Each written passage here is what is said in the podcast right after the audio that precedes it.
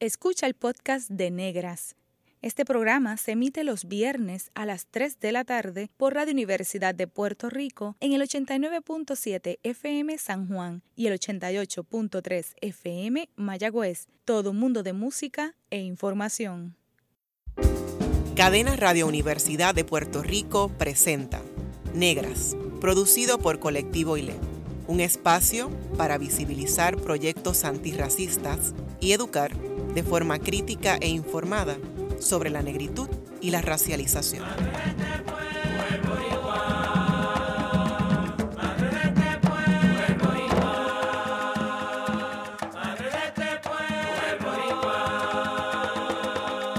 Saludos a toda la audiencia que nos escucha a través de Cadena Radio Universidad de Puerto Rico. En esta edición de Negras les saludan Mayra Díaz Torres y Glorian Sacha Antonetti Lebrón. Hoy vamos a conversar sobre lactancia, duleo, partería y racismo. Nos acompañan Paloma del Mar Hernández, Madeline Viera Picar. Bienvenidas a Negra. Saludos. Saludos, gracias por recibirnos, por la invitación. Gracias, gracias a ustedes por, por decir que sí. Para que conozcan a nuestras invitadas, tenemos a a Paloma del Mar Hernández, que comenzó a trabajar con comunidades marginadas y diversidades sexuales desde el 2010 mientras estudiaba para obtener un bachillerato en psicología. Esto le ayudó, a adquirir experiencia en el manejo profesional de situaciones que afectan a las comunidades de mujeres, la comunidad LGBTQIA, inmigrantes y personas eh, negras o racializadas en Puerto Rico. Se identifica como educadora comunitaria y en sus diferentes talleres integra la metodología de la educación popular para promover y apoyar el empoderamiento y el desarrollo de conciencia social urgente para transformar nuestro país. Es colaboradora en proyectos comunitarios de educación prenatal, dula de parto y posparto, consejera de lactancia humana y partera en formación. También es integrante del National Black Doulas Association, portavoz de Centroman en la mesa social y el Common Sense Childbirth Inc. National Perinatal Task Force. Bienvenida, Paloma. Gracias. Y también tenemos con nosotros a Madeline Viera Picar, bachillerato en telecomunicaciones de la Universidad de Sagrado Corazón. Está certificada como educadora de lactancia, educadora perinatal, dula de parto y posparto y especialista en medicina placentaria. Tomó talleres en prepartería. Fue nominada como servidora pública y reconocida por la Coalición para la Lactancia Materna Em, aquí en Puerto Rico. Formó parte de la Junta de MAM y dirige el área clínica de certificación de educadoras perinatales de Dula Caribe Internacional. Y desde el 2015 ha dirigido el programa Una Dula para cada familia y el programa de formación empresarial y clínica para dulas y educadoras perinatales en formación.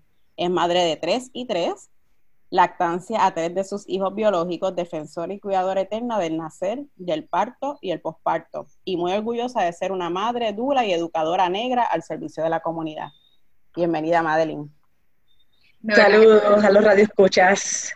De verdad que tenemos un, panel exquisito, así que mm. muchas gracias y bienvenidas. Eh, nos gustaría comenzar la conversación explorando el tema desde sus experiencias eh, como mujeres negras, mujeres afrodescendientes y madres. Eh, Paloma, ¿cómo ha sido tu experiencia de parir, lactar, maternar, dulear? Pues parte de la premisa que me embaracé siendo lo que consideran adolescente, ¿no? Tenía 18 años, entonces me catalogaron por la edad alto riesgo y de ahí un sinnúmero, ¿verdad? De, intersecciones que una puede ahora con la conciencia, los años y los daños, darse cuenta, ¿verdad? Que también tenía un asunto ahí de raza, ¿no? Desde de, la rebeldía, la agresividad por una negarse a procedimientos, por un exigir consentimiento, ¿verdad? Informado, entre otras. Y es así, ¿verdad? Como poco a poco pues me voy formando y, y nace este llamado por hacer del proceso de gestar, parir, dar la teta, criar, y acompañar a las personas desde una perspectiva que reconozca, ¿verdad? Todas las particularidades de de las familias, de las personas que gestan y que paren.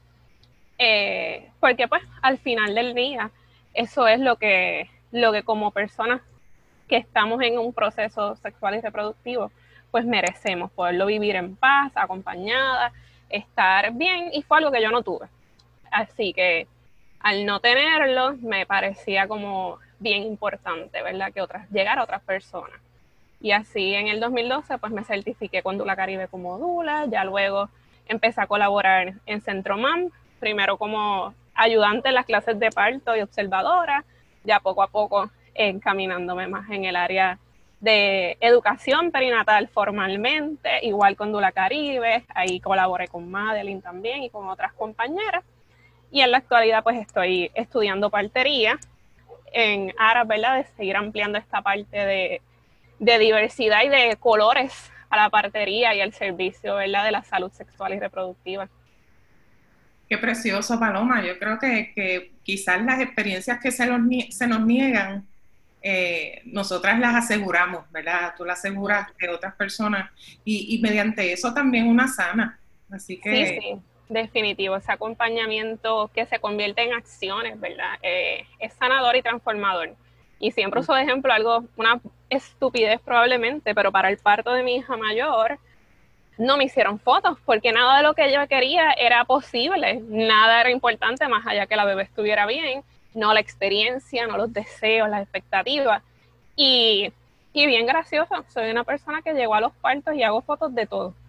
Y le envío a la familia todo un recuerdo visual de lo que vivieron, a modo de no solamente que tengan ¿verdad? ese apoyo físico y emocional mío como Dula, sino también ese recuerdo de esto fue lo que viviste, esto fue lo que te pasó, y que no lo tengas como un recuerdo en tercera persona eh, o por lo que te contaron, sino que lo puedas ¿verdad? recordar de esa manera pero sí sanamos en el proceso. Gracias, Paloma, por compartir. Y Madeline, eh, ¿cómo, ¿cómo, describirías tu experiencia en este proceso de, parir, lactar, duliar? Es un proceso maravilloso, pero a la misma vez arduo y retante. Eh, y más en estos tiempos que estamos viviendo. Eh, de hecho, Paloma trae eso y rápido me remonté porque ella y yo estudiamos educación perinatal juntas. Eh, y como yo llego a ser dula, es con la curiosidad de saber qué está pasando con la lactancia. ¿Qué pasa que las mujeres ahora no pueden lactar? Y todas tienen un problema. Cuando antes no había ningún problema, te pegabas el muchacho a la teta y ya. Y yo decía, me preguntaba cada vez más, pero ¿qué pasa? Yo no sabía lo que era una dula. Yo empecé siendo educadora en lactancia eh, y eso me, es un tema que me apasiona eternamente y todos los esfuerzos que hago como educadora perinatal eh, es en aras, ¿verdad? Y en, vías de que una mamá pueda tener una lactancia eh, conforme a sus a sus deseos, ¿verdad? Porque acá, en este camino nos volvemos tan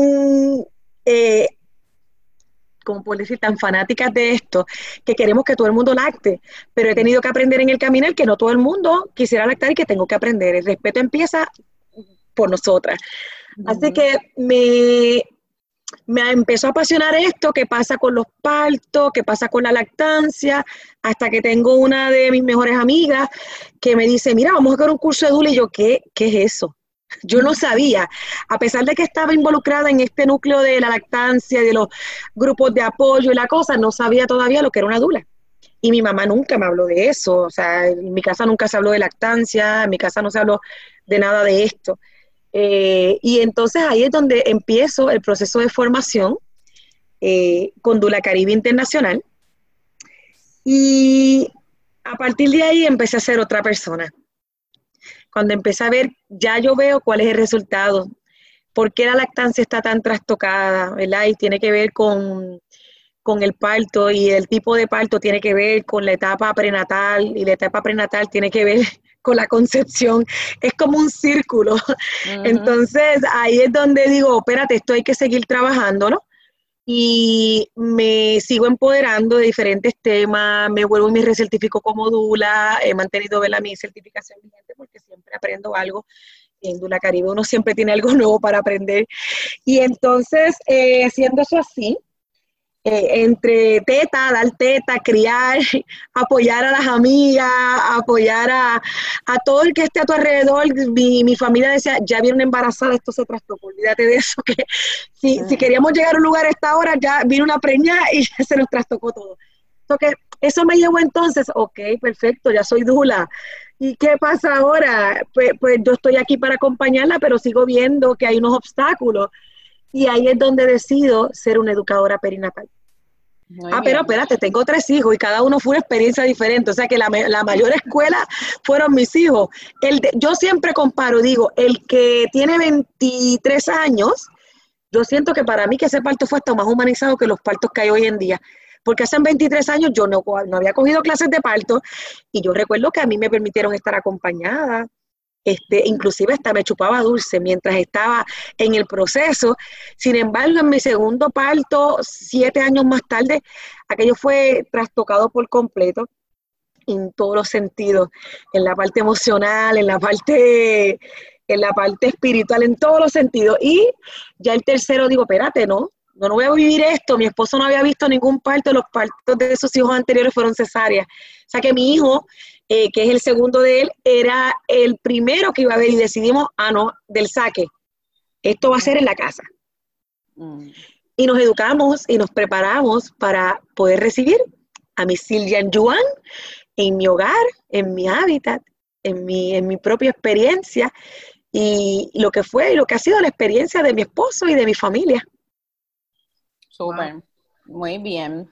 Y ahora nos gustaría verla hablar un poco de lo que estamos celebrando. Esta semana estamos conmemorando y celebrando la Semana de la Lactancia Negra. ¿Con qué objetivo se conmemora esta semana eh, dentro del mes de la lactancia? ¿Y por qué dedicar una semana específicamente a las maternidades negras y afrodescendientes?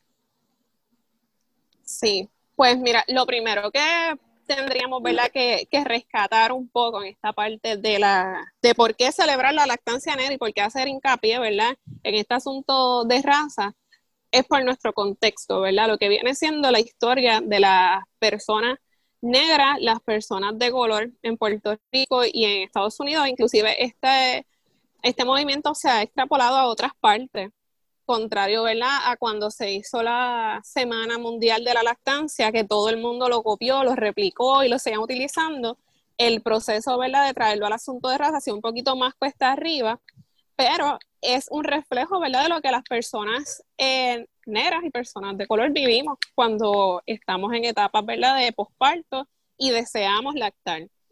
Eh, desde un asunto, ¿verdad?, de, como conversábamos anteriormente, de la cuestión, ¿verdad?, de la medicina. La medicina es blanca, o sea, las personas no se encuentran al momento, los cuerpos, ¿verdad?, que, en literatura se encuentran, toda esta parte eh, no nos representa, no nos incluye y eso crea una barrera. La accesibilidad también a recursos tanto comunitarios como privados, recursos que el sistema, ¿verdad?, de salud nos provea con este enfoque, ¿verdad?, con, eh, que resalte el asunto de las diferentes particularidades que por ser personas, ¿verdad? Eh, negras y de color vamos a estar enfrentando, está completamente, ¿verdad? Ausente. Así que de ahí que visibilizarlo abre la posibilidad, ¿verdad?, de integrar nuevas personas, de hablar y de señalar, ¿verdad?, de denunciar y hacer esta parte de, activismo, de necesitamos voces, necesitamos más recursos y es una población que no se está atendiendo dentro de este eh, marco. En mi experiencia como, como persona ¿verdad? negra, afrodescendiente, yo amamanté a mi hija por seis años y medio, al chiquito todavía lo estoy amamantando, pero me tocó hacer un ejercicio que todavía no logró eh, definir o apalabrar, pero fue un ejercicio bien autónomo y bien, como dicen por ahí, por mis pantalones y en todo mm. momento por el factor de de edad y los estigmas y los estereotipos que se tienen de las personas de color, se le adjudicaba un asunto también de, agresividad, de negación, de ignorancia ante mm. un deseo y una posibilidad que como persona estoy decidiendo y debo poder eh, tener.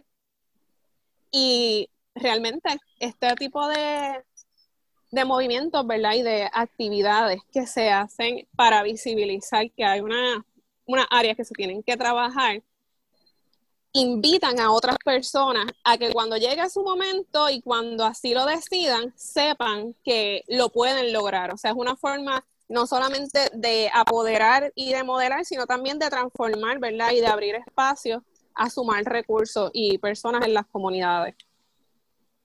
Sí, eso eh, así es. Y eh, eh, durante esta semana estuvimos haciendo un, un, panel, ¿verdad? En la cumbre de lactancia que gestionó Alimentación Segura Infantil. el panel fue sobre racismo y lactancia y uno de los, de los puntos importantes que, que, mencionábamos también en este proceso de lactar con nuestros cuerpos, ¿verdad? Hay, una, hay unas historias de esclavitud, de, de, de de obligarnos a desprendernos de nuestros propios hijos, pero amamantar a otros, ¿verdad? Esa es la historia de nuestras ancestras eh, negras, esclavizadas, pero también, ¿verdad? Si, lo, si, si miramos este, el mundo que navegamos, hay un asunto también de representación y es bien poca la representación que se ve de mujeres negras lactando en imágenes en todo tipo. Madeline, eh, sé que tú, ¿verdad? Tienes el, ya una conciencia bastante establecida con el tema de las imágenes eh, ¿qué es lo que has visto que te ha llevado también a, entenderlo o tratar de comunicarlo a otros profesionales? Realmente lo que no hemos visto, porque vamos, vamos al parto hospitalario y no vemos que ayer les, en la cumbre estuvimos hablando en el panel, o sea, tú no ves imágenes de mujeres negras amamantando, mujeres negras pariendo, tetas negras, areolas negras grandes, este, y eso, eso a mí me, ha trabajado durante todos estos años y estoy por, por, buscar, tirar fotos y regalárselas a los hospitales a ver si, si es que falta de presupuesto o qué. Pero eh, e, eso es algo que a mí me ha tocado mucho. Eh, y donde quiera, de hecho, cuando nosotros vamos a dar clases de parto, recoger, encontrar imágenes de, mujeres negras que yo las, las, incorporo en mis clases porque nosotras tenemos tanto derecho como las blancas, ¿verdad? Y respetamos las otras razas, pero nosotros también tenemos una, una representación y lo que estamos viendo es que hay una disparidad. No, no, hay, no hay equidad, no está, la balanza no está igual. y, y nuestro color es tan importante como el color blanco. Este, así que en la, en la salud materno-infantil eso está bien marcado, realmente es que no hay y lo que hay es mínimo. Y cuando lo eh, hay, lo hay patologizado también. O sea, estamos hablando que cuando miramos esto, esta representatividad que está ausente, una vez llega, lo que se rescata sostenta y sigue ¿verdad? Un, un proceso completamente estigmatizante para las personas de color. O sea, promueve estereotipos. Promueve estereotipos. Eh, hay, y para muestras, y no tenemos, aunque sé que estamos hablando del asunto salud sexual reproductiva, lactancia, pero recientemente en verano con las campañas de COVID, o sea, quién era la persona enferma, quién estaba contagiada, quién iba a contagiar. Eh, y así se observa. Yo estoy ahora mismo estudiando partería y en este, ¿verdad? Desde el 2015 fue algo que empecé a explorar, pero ya de manera formal eh, en los meses pasados y tanto rescatar información como acceso, ¿verdad? A becas, recursos, ¿verdad? Para la comunidad, grupos, ¿verdad? O, espacios pares donde podamos discutir acercamientos a, las personas, ¿verdad? Que, con quienes vamos a trabajar, a quienes vamos a dar servicios. Obstetras, por ejemplo, que nos puedan hacer backup, pediatras, etcétera, que tengan tanto eh, una conciencia y un acercamiento que valide y reconozca el asunto racial y cómo eso es una intersección eh, en nuestro escenario. No lo hay. O sea, no lo hay. Ni de modelos anatómicos, ni, ni fotos en, en Billboard, en promociones, pero tampoco, ¿verdad? En la calle y en la brega te vas a encontrar. Esto es lo más negro que hay. Aquí, para nuestro radio escucha, Madeli nos está enseñando una teta, una teta, lo más negro que es como color, como café con leche. Como café con leche, una teta, ¿verdad? y ahí se, ahí pudiéramos hablar incluso del colorismo, que es un tema también que tocamos en la cumbre, que muchas veces se percibe, ¿verdad? Ese asunto de criminalización, de hipersexualización de nuestros cuerpos. Eh, se nos hace bien difícil ver una teta por fuera y cuando una mujer negra empieza a lactar en público, olvídate, eso, ¿verdad? Eh, yo creo que es como... Te tienes que tapar un poquito. Es un tema que impacta a todas las mujeres, ¿verdad? Y, y, a, y a humanos lactantes, pero nosotras cuando de momento sacamos estas tetas grandes y como ustedes decían negras, la gente se, se pone así como terrible, como que, pero como ella se atreve a sacar esa teta negra. Es un reto para todas las personas lactantes, ¿verdad? Porque la teta sigue siendo un tabú y la teta es, está sexualizada, pero el asunto es que dentro de este marco sexualizado, el ideológico de la belleza no responde a nosotras. La medicina no responde a nosotras. Nosotras éramos ni los la ley de India. Ni la ley. La ley. Porque fíjate que dice que se prohíbe el discrimen, pero parece que hay que también decir se prohíbe el discrimen para las madres que amamantan que sean negras, que sus tetas sean grandes, debe ser más específica, es muy ambigua la ley. Sí, sí, y de ahí, ¿verdad? Que, que siguen poniéndose barreras y barreras y barreras. En mi experiencia trabajando con personas lactantes, eh, afrodescendientes no falla. Desde el asunto de cómo colocar a bebé, porque como decía ahorita, se dejan llevar por la infográfica, ¿verdad? La infografía o la información que su doctor, partera, doctora, le ofrece de tienes que llevar a bebé toda la oriola, la mayor parte de la oriola, y de repente es como que, claro, estamos partiendo de una teta eurocéntrica, de, o sea, ¿de cuánto? De dos pulgadas, en comparación con qué? O sea, estamos hablando de una teta que se, que desde la pornografía hasta lo bonito y lo Victoria's Secret que te vende, es pequeña, recogidita, paradita, redonda. Entonces, nosotras las negras quedamos de National Geographic. Y entonces, fuera completamente de la, de la ecuación, totalmente estigmatizada, totalmente burlada, despreciada, porque con nosotras no es estético o sea, con nosotras rompe, ¿verdad? Cualquier acercamiento que se pueda entender y romantizar. Con nosotras es una vulgaridad, es un atrevimiento. Mira, esta está provocando, está ganándose las faltas de respeto, o sea, que hace que nos quitemos. Y de ahí Madeline lo comentaba ahorita, que ha tenido que aprender a bregar, ¿verdad? Con esta ah, cuestión de quienes quieren y quienes no. y eso es parte del apoderamiento. Pero, mano, un apoderamiento es una toma de decisiones que se dé de forma libre, consciente, cómoda, también tiene que, ¿verdad? que tener esta parte de que la influencia que está teniendo no sea por meramente racismo, ¿entiendes? Si tú no quieres dar la teta, pues no la des, chévere, blanca, negra, no importa, no la des. Pero que tú no la quieras dar por miedo a represalias, por una cuestión de raza, eso sí es un problemón. Y un complejo, porque no, nos han creado un complejo tú tienes las tetas muy grandes, no puedes tener, no, no puedes tener la camisa de esta manera, porque entonces cuando te saquen la teta para lactar, y, y es algo, un complejo que nos van creando, yo diría que desde que estamos en el desarrollo. A mí me pasaba en la escuela, me relajaban, me hacían bullying, tetrón, la de las tetas grandes, ¿sabes? Siempre era, me, parece que yo me llamaba Madeline Tetas Grandes. Mm. Y eso, eso fue bien fuerte para mí. De hecho, yo recién me, hice una reducción de gusto que me siento extremadamente feliz, pero tuve que vivir 46 años con mis tetas grandes. O sea, yo creo que desde recién nacida tenía tetas grandes. Y entonces es bien fuerte porque nosotras no, nos enseñan a manejar eh, esta información cuando te bulean con, con, con las tetas. Le hablaba también hasta de la vulva que si tú la tenías protraída, o sea, yo decía, bueno, que yo pensaba, ¿será que es que las vulvas son de una sola forma? Y, te crean un complejo que tú no sabes cómo bregar con esto ni en tus relaciones, ni en tu forma de vivir como, como, como mujer, como individuo. O sea, este, y esto es bien fuerte. Esto es bien fuerte.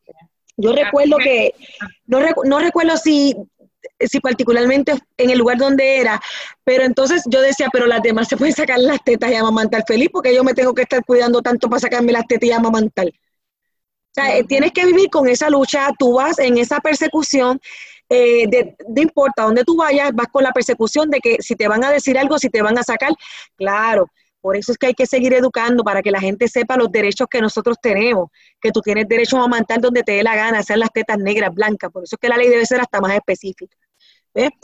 Pero requiere de qué? De educación, de empoderamiento, ¿verdad? De que alguien te diga, pero no, no te sientas mal. Mira, yo he tenido clientes que van a una cita médica y se sacan leche por tal de no sacarse la teta.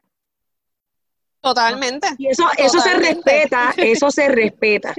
Así que eh, este proceso vemos que, que, tiene que ver con representación digna, tiene que ver con, validación de las, de las otredades y de, y de que somos muchas las madres, eh, ¿verdad? Y personas gestantes que, que lactamos y no todas nos vemos iguales. Y creo que también tiene mucho que ver con sanación, ¿verdad? De crear esta comunidad eh, de personas, de mujeres eh, lactantes que, que, estamos sanando, estamos sanando mucho, mucho dolor, mucho dolor tanto ancestral como actual, ¿verdad? Y, haciendo un, camino diferente para las que vienen después, ¿verdad? Eh, pero quisiera retomar un poquito en términos de, del vocabulario, ¿verdad? Para beneficio de nuestra audiencia, ¿qué es una dula? cuál es su rol dentro de este proceso de gestación, embarazo, posparto, eh, y si existe alguna diferencia entre ser dula y ser partera. Oh, sí. hay, una diferencia. Sí, eh, yo voy a hablar de la dula, Paloma va a la partera. La dula y la partera ambas pueden trabajar juntas, pero la dula es esta mujer o esta otra persona que da apoyo físico y emocional a una mujer, una, a una madre gestante, a una, a una familia, porque la dula es también dula de la familia. Da apoyo físico y emocional, pero no hace ni tactos vaginales, no toma presiones, no usa un Doppler, eh, no toma presiones, no trabaja con la parte clínica. Y puede ser una dula de parto, dula posparto, puede ser una dula de duelo, puede ser una dula de cesárea, puede ser una dula de hospital, una dula de parto en el hogar pero la partera tiene otra preparación, así que paro zumba, ¿qué? ¿Cuál es la diferencia? Pues básicamente Nadeline acaba de traer el aspecto que nos diferencia, que es la parte, ¿verdad? Y la preparación clínica. La partera es una profesional de la salud educada, orientada y capacitada para trabajar con la fisiología y la anatomía, ¿verdad? De un proceso de embarazo, parto y posparto bajo riesgo. Eh, cuenta, ¿verdad? Con toda una preparación eh, tanto teórica como clínica para manejar eh, todo lo que viene siendo desarrollo y esta parte, ¿verdad? Fetal, eh, embrionaria, de embarazo, hasta lo que viene siendo la atención del parto en nuestro contexto, ¿verdad? Local, pues la atención del parto en el hogar, porque ante la falta, ¿verdad? De protecciones, leyes, y accesibilidad, pues no podemos colaborar en otros espacios, no hay centros de parto ni partos, ¿verdad?, en los hospitales donde podamos integrarnos, pero eh, trabajamos asistiendo partos en el hogar y apoyando entonces en el cuidado continuo y apoyo en lactancia a lo largo de esas próximas seis semanas de posparto. Las dulas son consideradas cuidadoras del parto. Las dulas son consideradas no profesionales de la salud, pero sí cuidadoras del parto. Gracias por esa explicación. Al regreso de la pausa, Paloma Maderi comparte reflexiones en cuanto a la lactancia, educación perinatal, raza y los proyectos futuros que están gestando. Ya volvemos en Negras.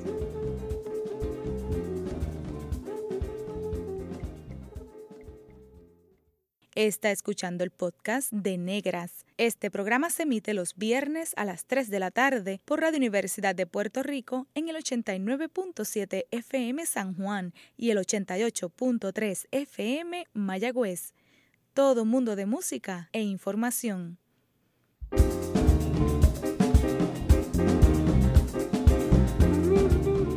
Usted está escuchando Negras, inspiradas en la grandeza de nuestras ancestras.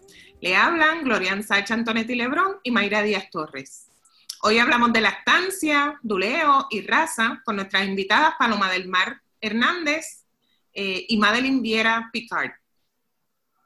Pues miren, nos quedamos hablando de las disparidades, ¿verdad? Y del porqué de, la celebración de la y conmemorar la Semana de la Lactancia Negra. Y es que sabemos que en los Estados Unidos la tasa de mortalidad infantil en bebés negros es altísima. Eh, nuestros bebés negros doblan o triplican la tasa de mortalidad de bebés racializados como blancos. La investigación indica que la disparidad entre ambas tasas eh, se debe sobre todo al haber nacido enfermos o prematuros.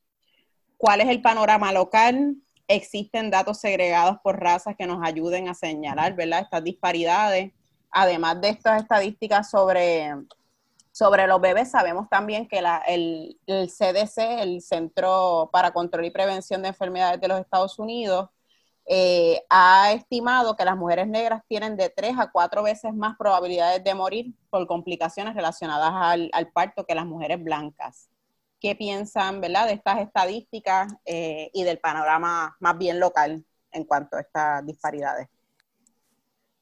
yo pienso que yo pienso que tiene que ver un poco, tiene una combinación de acceso o como yo mencionaba en la cumbre, acceso puede haber la divulgación o promoción de la educación, de crear conciencia de la importancia de la educación perinatal. Eh, sobre la buena salud nutricional, la actividad física, pues pensamos que un embarazo no hay que cuidarnos en ese aspecto y una de las maneras de prevenir inclusive una cesárea y complicaciones en el parto tiene que ver tan simple con la ingesta de agua. Y sabemos cómo la tasa también de obesidad que nosotros tenemos, porque viene, porque la información que a veces nos llevan, nos las dicen como que, mira, esto, se dicen esto, esto, esto, pero no te hacen entender por qué es importante que te entiendas eso. So que la divulgación, promoción de la importancia de la educación perinatal como una herramienta, una, como herramienta este, invaluable, eh, yo creo que no lo hay y nuestro gobierno, yo creo que no le ha dado la importancia que le tiene que dar. Así que una mujer que va sin estar educada al parto, los riesgos y las complicaciones son grandes. Empezando por el sometimiento, ¿ves? Porque piensas que tú no tienes opciones. Este, y por ahí yo creo que es una de las cosas. No es que no haya acceso, sino nos, nos falta llegar, ¿verdad? Que nos ayuden, que nos apoyen a llevar esa información de la importancia de la educación perinatal desde, que somos pequeños, ¿ves? Sí. Sí, no, coincido totalmente con Madeline y, ¿verdad? Quiero añadir a este planteamiento la cuestión de que vivimos en un país sin data, ¿verdad? Que vivimos en un ah. país donde la data brilla por su ausencia, así que... Porque no es importante para ellos. Claro, pero entonces, para tu poder a nivel de organización, a nivel profesional, presentar, someter, solicitar fondos para programas de impacto comunitario, para programas, ¿verdad?, que puedan viabilizar el que, el que las personas tengan unos espacios seguros, tengan unos espacios donde puedan recibir un modelo de cuidado centrado en la persona, que responda a esas necesidades, a esas particularidades que no son netamente de la gestación, ¿verdad? Porque una persona embarazada no solamente está gestando, va a seguir trabajando, va a seguir estudiando, va a seguir criando, va a seguir manejando una infinidad de situaciones que en el contexto eh, de continua emergencia en el que vivimos en Puerto Rico es necesario que podamos hacer un acercamiento y una evaluación que rescate esas particularidades tanto sociales como de salud. ¿Qué acceso tenemos a alimentación nutritiva, porque no es lo mismo alimentarte que nutrirte. No es lo mismo tener una dieta saludable que tener una dieta, ¿verdad?, que responda a lo que realmente tú tienes. En Estados Unidos, como decía Sasha, Glorian, eh, las mujeres y las personas embarazadas negras y personas de color son hasta cuatro veces, están cuatro veces más vulnerables a morir por condiciones. ¿Cuáles son esas condiciones prevenibles durante la etapa eh, perinatal? principalmente preeclampsia y diabetes.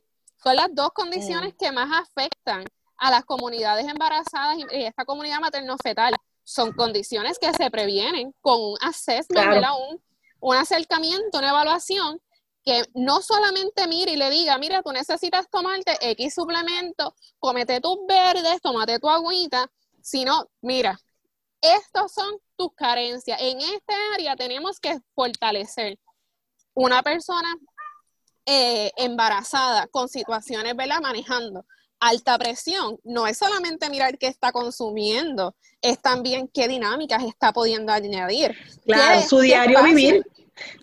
Su diario vivir, su entorno. claro, cómo nosotros podemos, ¿verdad? Ser recursos que agilicen, que viabilicen, que faciliten un proceso donde la persona esté cuidada a multinivel, a nivel físico, emocional, familiar, social. ¿Qué, qué propuestas, verdad, nosotros presentamos en Estados Unidos, verdad, que por la ausencia de data en Puerto Rico y por la situación colonial que manejamos de esta tropicolonia, nos toca extrapolar esa data. cuál ha sido la forma, ¿verdad?, en las que ellos han tratado y han intentado, ¿verdad? Y, está, y se ha visto, ¿verdad? Que es la mejor manera para prevenir y para ir trabajando este asunto de la mortalidad materna y, e infantil, la representatividad nuevamente. Las personas negras, personas de color necesitan proveedores que sean pares, que esta relación, ¿verdad? Eh, se pueda percibir mucho más horizontal, que esta relación y esta experiencia de racismo médico y de racismo, ¿verdad? Sistemático, estructural, las puedan comprender, porque no es yo me pongo en tu lugar y te entiendo y te paso la manita, es, es saber, ¿verdad? Que lo que la persona está manejando y este estado constante de alerta, este estado, ¿verdad? De, de miedo a saber lo que han vivido sus ancestras, lo que puede ella vivir y cuáles pueden ser, ¿verdad? Sus circunstancias, hace que sea más que urgente que además de lo que dice Madeline, ¿verdad?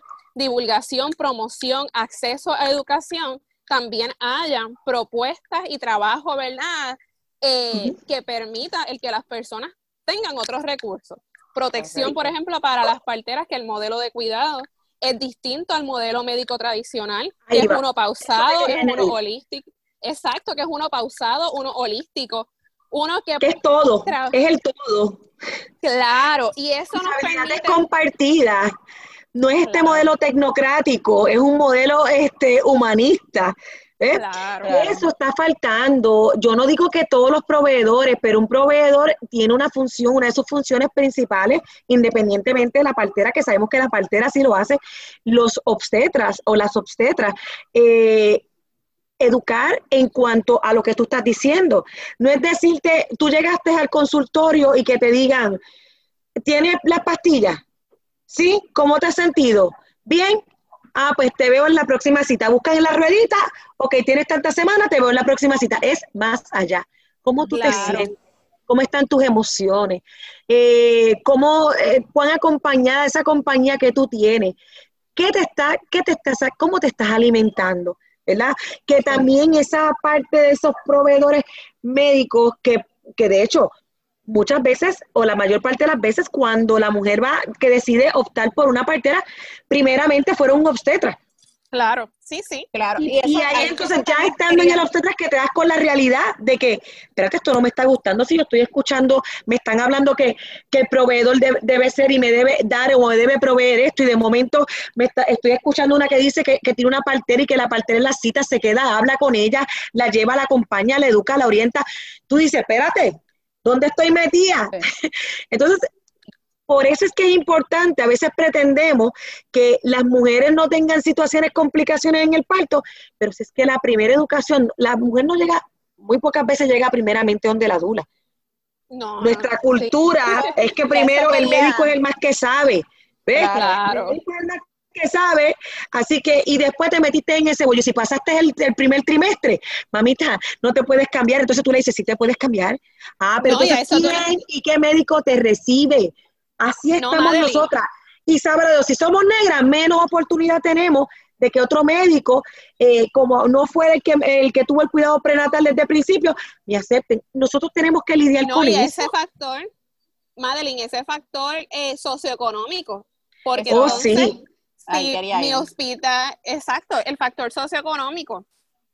Tenemos una disparidad, ¿verdad? Grasa. O sea, a nivel económico, las personas, y todavía, ¿verdad? Se sigue, repite, que repite, que repite. Tienes reforma, este es el doctor que te toca, aunque la es imposición. no responda a, es imposición, esto es lo que tú tienes. Ah, espérate, pero entonces sabemos y reconocemos que la lactancia es lo mejor, pero entonces la reforma no te, no te cubre esos, esos médicos que son expertos en lactancia.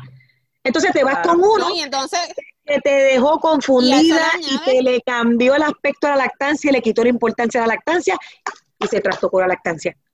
Y a eso le pones que los doctores y las doctoras, que a nivel de pediatra, y pasa nuevamente, eh, pasa con obstetras, pasa con parteras, pasa con las mismas dulas, quienes son expertos y tienen un acercamiento distinto, pasan a ser unos eh, profesionales exclusivos, ¿verdad? Pasan a ser unos profesionales que son inaccesibles, porque no todo el mundo, si tú tienes la, eh, ¿cómo es esto? La, la tarjeta del PAN, por ejemplo, paga o le da a las personas, le aporta a la compra por persona 99 dólares, si no me equivoco, ¿verdad? Mensuales. Tú tienes... Ahí se te fue con una lechuga. Tú tienes 90 tú tienes 99 dólares, que se supone que básicamente son 3 dólares para manejarte el día, en cuanto a lo que es alimentación, que es clave en cualquier proceso de la vida. Eh, y, tú le, y tú me dices a mí que para yo poder alimentar a mi bebé de forma saludable, lo, y con un monitoreo pediátrico necesario, porque entonces no es que la educadora en lactancia o que la adula va a reemplazar ese cuidado pediátrico, o sea, tenemos que, jamás, por la ley, ser, ¿verdad? Por una cuestión legal, tenemos que demostrar capacidad protectora y tener un cuidado, ¿verdad? Pediátrico adecuado, asertivo.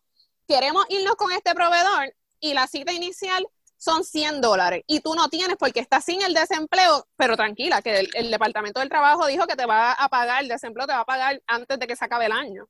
Pero tienes el bebé, que entonces es como que, ¿qué opciones me quedan? ¿Los recursos comunitarios realmente estamos llegando? O sea, las aliadas y los aliados Sí, eso quería añadir, ¿verdad? Porque sabemos, aunque se dice que no hay estadísticas sobre nuestras comunidades negras, nosotras hemos podido desde Revista Étnica poder escudriñar algunas de esas estadísticas y en la encuesta de la comunidad tenemos, hay tres números que son bien alarmantes. El 47% de las mujeres negras viven empobrecidas.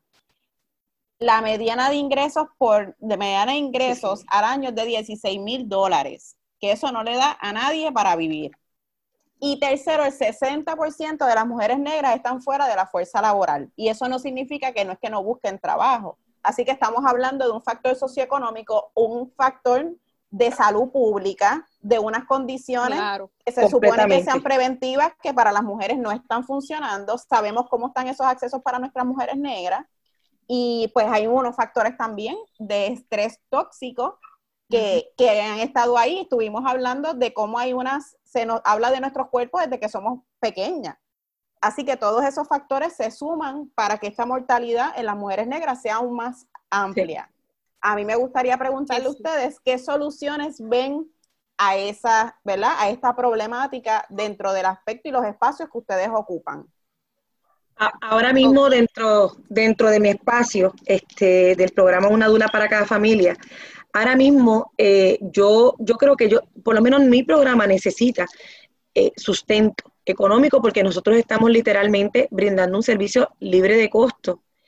Eh, con la duración que quiera dar la familia, pero si la familia no tiene, pues realmente no paga nada. y es importante este, que el gobierno pueda, si tú no tienes las facultades, no, o sea, no, más allá del WIC, sea, son estos, por ejemplo, eh, estos grupos como lo es Centromam, como lo es ASI. O sea, ¿qué nos puede dar el gobierno? ¿Cómo nos puede facilitar que nosotros podamos proveer acceso a esas comunidades y a esas familias? A llegar a la raíz, ¿verdad? A llegar al micro, ¿verdad? Ir más allá de ese macro, vámonos al micro. Y eh, que en esto, ¿verdad? ¿Quién de estos representantes de estas representantes eh, políticos, quién ha presentado alguna propuesta donde haya una representación eh, una, una, especie de task force donde haya, que lo mencioné en la cumbre, una partera, donde hayan dulas, donde hayan educadoras, donde hayan psicólogos perinatales, eh, con, mira, para, para nuestras pares, ¿verdad? Porque queremos para todo el mundo, pero también para nuestras pares. Tenemos que atender también a la, a la población negra, ¿verdad? ¿Dónde están? Eh, ¿Dónde están son las plataformas? Porque yo no escuché en estas primarias nadie que hablara y se centrara en eso. Y vamos y continuar año tras año con lo mismo. Mira, la lucha para que, para que nos podamos mover un poquito es tanta. Entonces tenemos legislación que no se fiscaliza. Tenemos leyes con el, con el contexto con el contexto pandemia ha sido retroceder mínimo 20 años.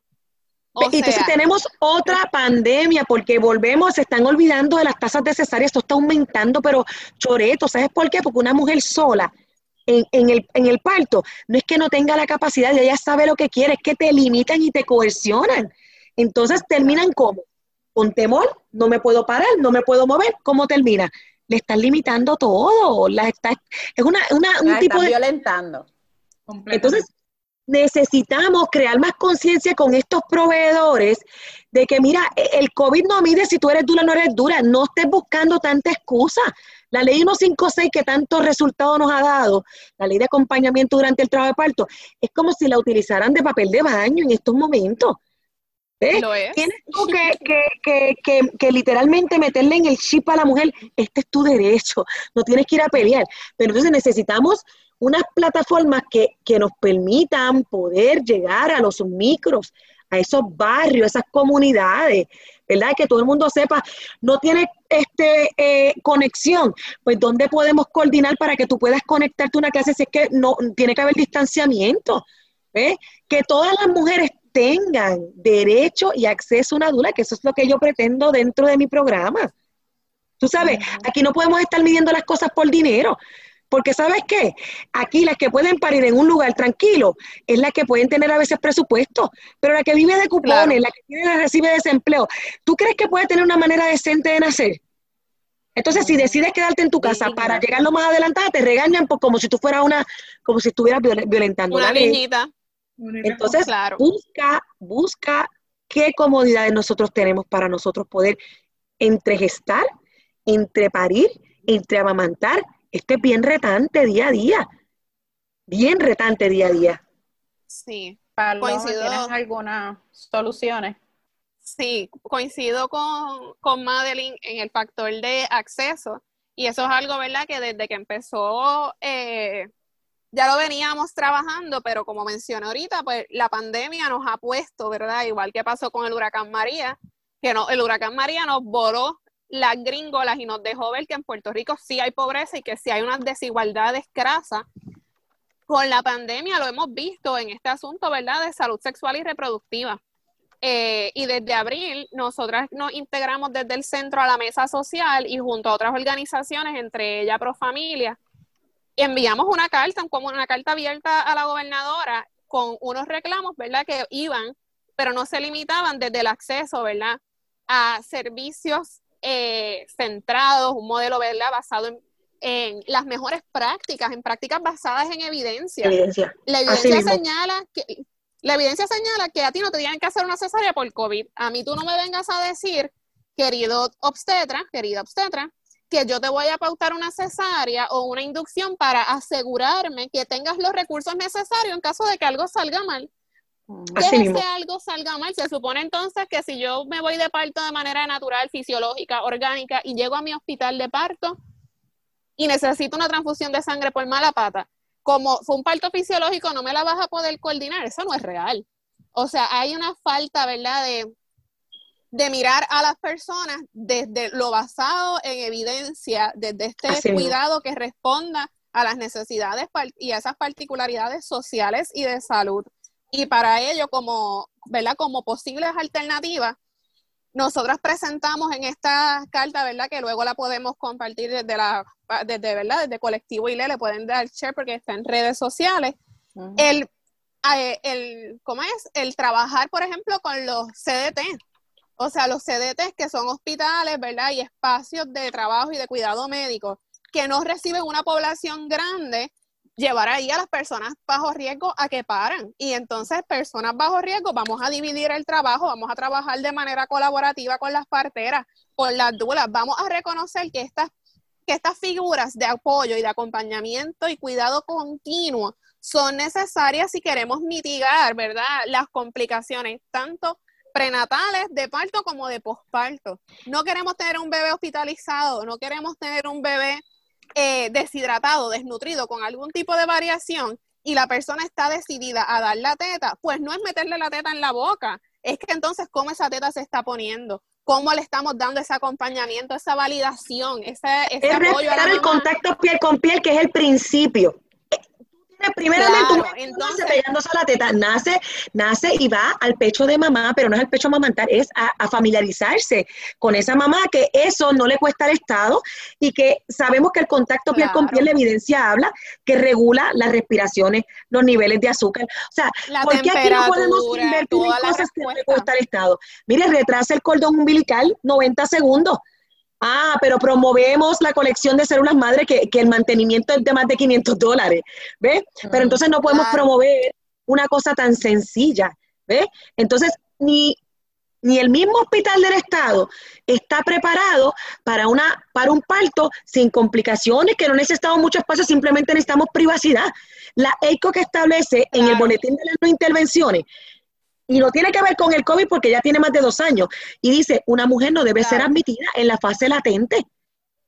Pues mire, ya nos están diciendo, pues no la admita, mándala para tu, para, su casa. Hasta antes de 5 o 6 centímetros no está de parto, no la metas porque es que no abre, Una cadena, y dice, abre una cadena de intervenciones innecesarias que vulneran el proceso tanto para la salud de esta persona que está pariendo como la persona que está naciendo. Y de ahí que nosotras en Centro Man, por ejemplo, lo que estamos trabajando eh, es en la medida en que es posible integrarnos en diferentes espacios que están dando ¿verdad? ese seguimiento y monitoreo a los organismos internacionales, al gobierno, para accesibilizar, ¿verdad? Y nosotras, eh, como mencionaba al principio con la presentación, estamos colaborando con el Common Sense eh, Childbirth, que es el, el Perinatal Tax Force de los Estados Unidos, trabajado por una partera afroamericana, Jenny Johnson. Tenemos que contar con lo de afuera. Tenemos que contar con lo de afuera. no podemos tener lo de nosotros. ¿ves? Y eso a mí me choca. O sea, ¿cómo es posible que tú vas a un hospital en Estados Unidos y, el trato en la salud es una cosa espectacular? Te lo cobran, perfecto. Pero aquí, aunque te lo cobren, no lo es así. No lo es así. Pues Entonces, eso es un gran problema. Por eso es un problema de salud pública. Sí, nosotros estamos trabajando desde el centro, ¿verdad? Eh, integrando tanto en la preparación prenatal como el manejo del parto y la accesibilidad, ¿verdad? Con un proyecto nuevo de acceso fácil para que entonces este cuidado y apoyo, monitoreo eh, continuo, completo, holístico y con todas, ¿verdad? Que pueda responder a todas las particularidades de las personas, sea algo viable para las familias, en lo que vamos a seguir, ¿verdad? Como hasta ahora, impulsando y exigiendo, ¿verdad? Protección a las parteras, reconocimiento y protecciones, ¿verdad?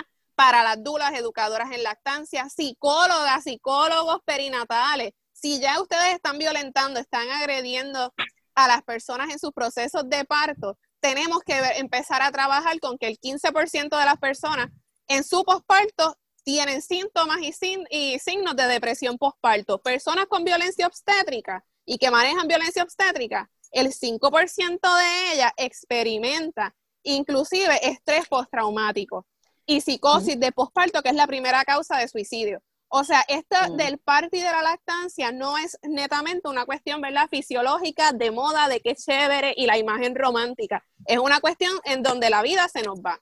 Y yo creo que eso, ¿verdad? Pudiera ser como que el punto clave. Necesitamos representatividad, un modelo que responda a la familia y necesitamos, ¿verdad? Que esta eh, representatividad sea, eh, ¿verdad? Sea práctica, sea concreta, no que tengamos gente por cuota, no que me tengan a mí porque soy más oscura dentro de lo que viene siendo las profesionales del parto en lo que viene siendo la partería. No, no, no. Es que si yo voy a estar ahí, yo pueda hacer herramienta, ¿verdad? Que facilite unos procesos y que lo haga de forma constante, consistente, no para el post en Facebook, no para, ¿verdad? El, detalle de sí, el problema y la, la reacción, sino vamos a prevenir, vamos a meter mano porque eso es lo que nos va a salvar a todas y a todos. Esta, esta hora fue tan y tan importante eh, para muchas cosas. Eh, y, una de ellas yo creo que es lo, mucho que nos falta todavía por garantizar la justicia reproductiva a, a las personas no racializadas como, como negras eh, romper mitos de que quizás no es que las mujeres negras eh, no lactan, sino que tienen que enfrentar unas barreras estructurales inmensas. Eh, no es que quizás las mujeres negras no, no reciban nuevas maneras de gestar y parir, es que están inaccesibles a ellas. Así que otra cosa que es importante resaltar, la importancia de la estadística y así que, Sacha, ¿nos quieres ayudar con, con, Hay que llenar el censo, hay que llenar el censo, escribir en la pregunta de raza afrodescendiente, es importante que contemos, importante los instrumentos de salud pública y todos los instrumentos y departamentos públicos al servicio de nosotros que también recojan estadísticas de raza y, ¿verdad? También con el asunto de identidad sexual, que para nosotros es importante tener esos números y, tener esas disparidades al alcance de nuestra, ¿verdad? De nuestra información para generar política pública. Por las que se debe legislar. Por las oportunidades que todos merecemos. Así que muchas gracias, Paloma. Muchas gracias a Madeline por, por darnos tanta información tan importante. Eh, agradecemos también a Itza Santos y a Luis Lugo por acompañarnos como técnicos en esta edición de Negras. No olviden sintonizar Negras el próximo viernes a las 3 de la tarde. Feliz viernes a todos. Cadena Radio Universidad de Puerto Rico y Colectivo ILE presentaron Negras, asumiendo nuestro justo lugar como forjadoras de cambio.